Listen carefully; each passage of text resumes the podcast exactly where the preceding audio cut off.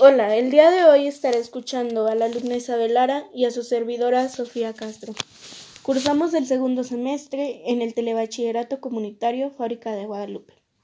Y hoy les hablaremos sobre la pregunta: ¿Eres tonto si puedes copiar en un examen y no lo haces?